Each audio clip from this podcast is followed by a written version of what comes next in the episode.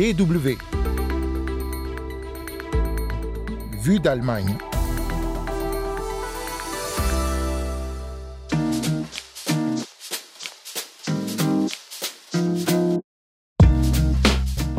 Tomates, purée de pommes de terre ou gâteau au chocolat, ce n'est pas le menu de votre prochain repas que je vous propose, mais les projectiles avec lesquels des militants écologistes sont attaqués à des œuvres d'art pour alerter sur l'urgence climatique. Dans ce numéro de Vue d'Allemagne, on décrypte ces nouveaux modes de contestation. En deuxième partie de ce magazine, on reviendra sur la disparition du célèbre militant marocain Mehdi Ben Barka le 29 octobre 1965 en France. 57 ans après, sa famille ne sait toujours pas ce qu'il est arrivé après son arrestation par la police à Paris. Vous écoutez Vue d'Allemagne, c'est Anne Le Touzé au micro. Willkommen et bienvenue. C'est l'automne en Allemagne et il fait chaud pour la saison, chaud au sens propre comme au figuré, suffisamment pour attirer des dizaines de milliers de personnes dans les rues du pays. Il y a les manifestations contre la vie chère, celles en solidarité avec les femmes iraniennes et d'autres pour appeler à la solidarité sociale et écologique. Samedi dernier à Berlin et dans cinq autres villes, un collectif constitué d'associations environnementales et sociales a réuni plus de 20 000 personnes pour appeler à un automne solidaire. Les associations et syndicats réclament une amélioration du plan de soutien de 200 milliards d'euros adopté pour soutenir les entreprises et les ménages à un moment où l'Allemagne traverse une grave crise sociale et écologique.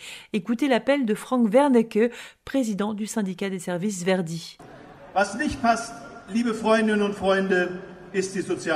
Ce qui ne va pas, mes amis, c'est l'équilibre social. Il n'est pas acceptable que les locataires d'un appartement de deux pièces soient traités de la même manière que les propriétaires d'une villa avec piscine.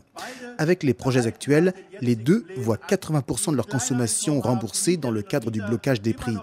Pour les gens qui ont un faible revenu et pour les locataires, il reste toujours un poids conséquent, tandis que d'autres sont soutenus à outrance. C'est pourquoi, chers collègues, nous demandons qu'au-delà du frein sur les prix de l'électricité et du gaz, il y ait un soutien supplémentaire pour les gens qui ont des revenus faibles ou moyens. Le collectif propose des mesures concrètes pour financer la solidarité, comme la taxation des hauts revenus et des super profits des entreprises, ou encore la suspension temporaire du frein de la dette. Ils appellent par ailleurs le gouvernement à ne pas renoncer aux objectifs climatiques sous prétexte de mesures sociales. Le retour au nucléaire et la prolongation des centrales à charbon ne sont que de fausses solutions, selon eux.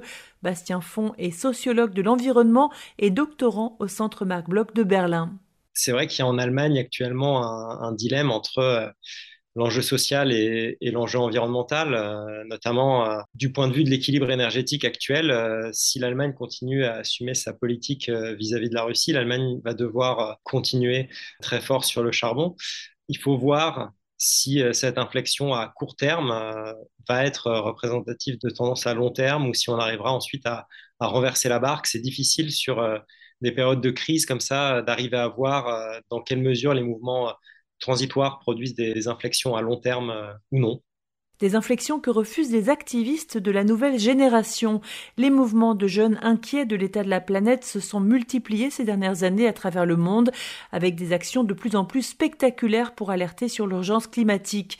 Le mot d'ordre de ces groupes est la désobéissance civile au nom de la lutte contre l'effondrement écologique.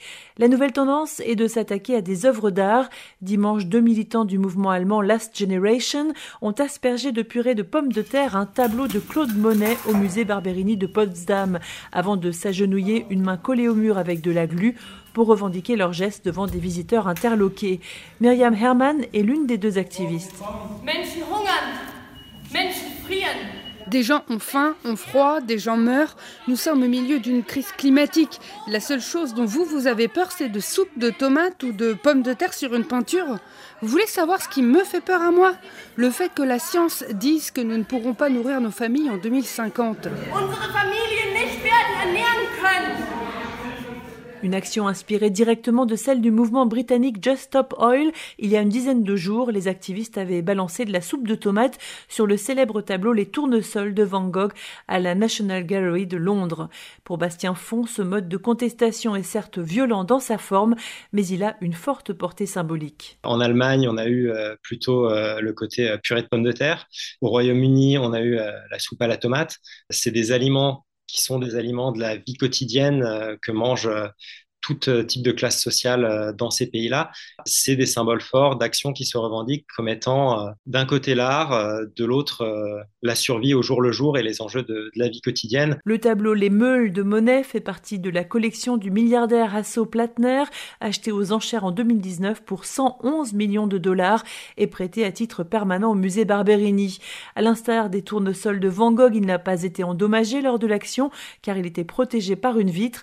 Mais derrière l'attaque de ces tableaux, c'est le système de financement de l'art et le capitalisme financier qui sont pris pour cible, estime Bastien Font.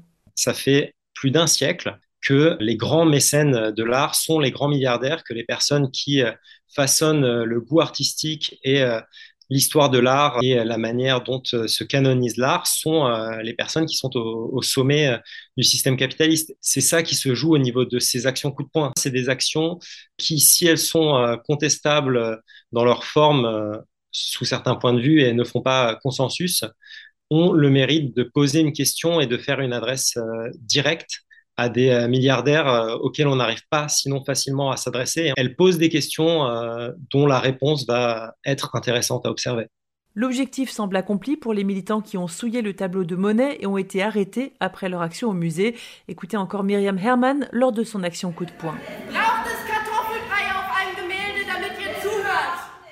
Est-ce qu'il faut des patates écrasées sur une œuvre artistique pour que vous écoutiez?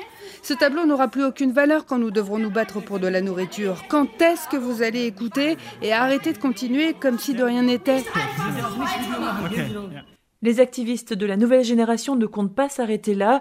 Lundi, deux autres militants du groupe Just Stop Oil ont écrasé du gâteau au chocolat sur le visage de la statue de cire à l'effigie du roi Charles III au musée londonien Madame Tussaud pour réclamer l'arrêt des nouveaux projets pétroliers et gaziers, un rappel au nouveau roi d'Angleterre, réputé engagé pour l'écologie.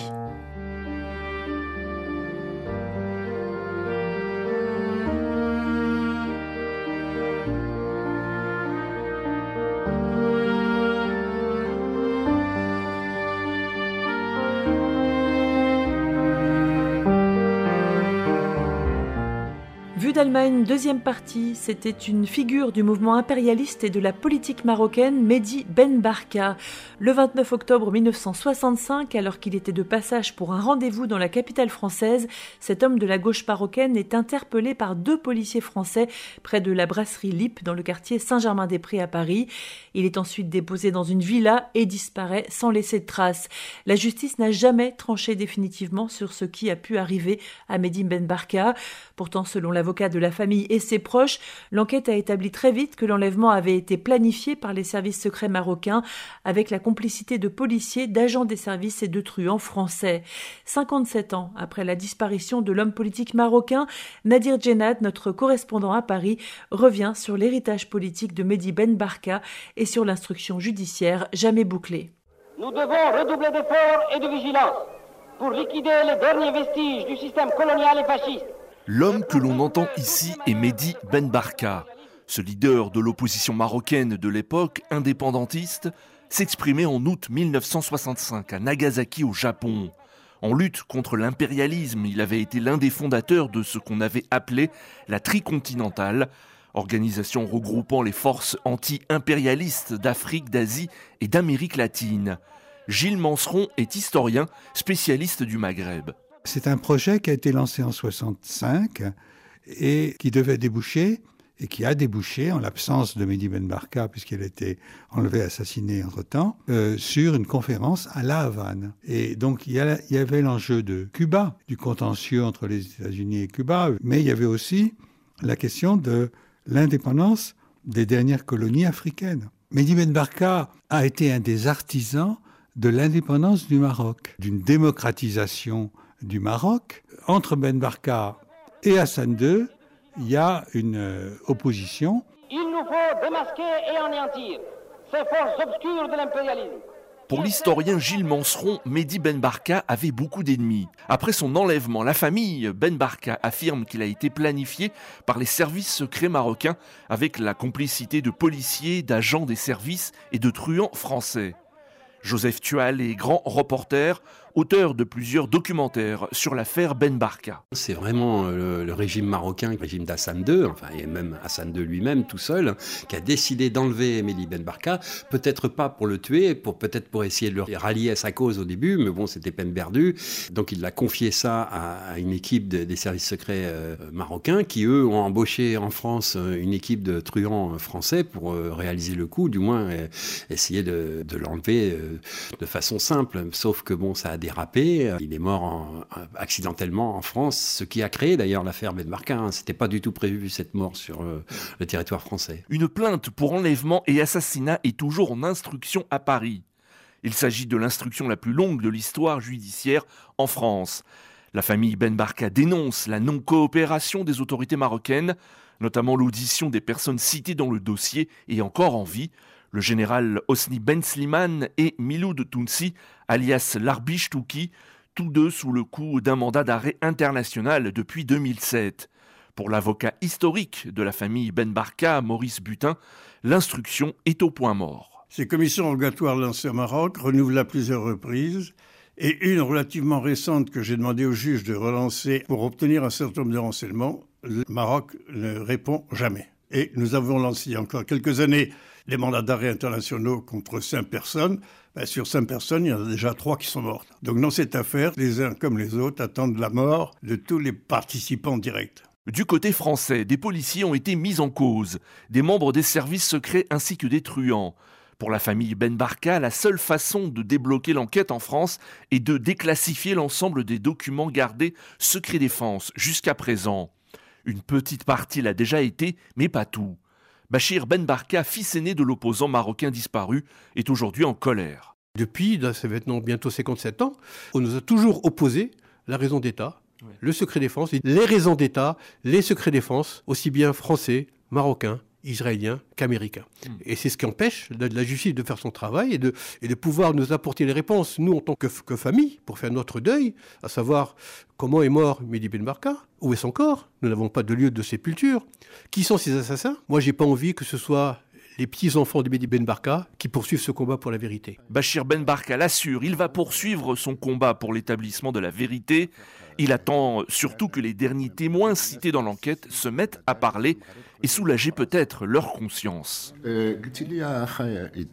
Auprès de la diaspora marocaine en France, Mehdi Ben Barka représentait l'espoir d'une vie meilleure. L'opposant marocain disparu a créé avec d'autres militants l'Association des Marocains en France en 1961. Basée à Saint-Denis en région parisienne, elle aide les immigrés dans leurs démarches administratives. Pour ses membres, comme Abdel Jalil Nouidir, bénévole depuis une vingtaine d'années, l'opposant marocain disparu est une référence. Barka, il nous a laissé l'engagement, principalement ça, l'engagement pour l'évolution des peuples. Il s'est engagé frontalement. Nous, on s'engage euh, d'une autre façon. On fait évoluer la mentalité chez les Maghrébins, chez les étrangers. Donc le combat continue. Autrement, en attendant un éventuel rebondissement judiciaire, la famille Ben Barka et leurs amis perpétuent la mémoire et l'héritage politique de l'opposant disparu lors d'un rassemblement devant la brasserie Lip à Paris le 29 octobre de chaque année. C'est aussi l'occasion de réclamer une nouvelle fois la vérité et la justice sur l'enlèvement et la disparition de Mehdi Ben Barka. Nadir Janad à Paris pour la Deutsche. Et c'est la fin de Vue d'Allemagne. Merci à toutes et à tous d'avoir suivi ce magazine. On se retrouve la semaine prochaine. D'ici là, portez-vous bien. Tchuss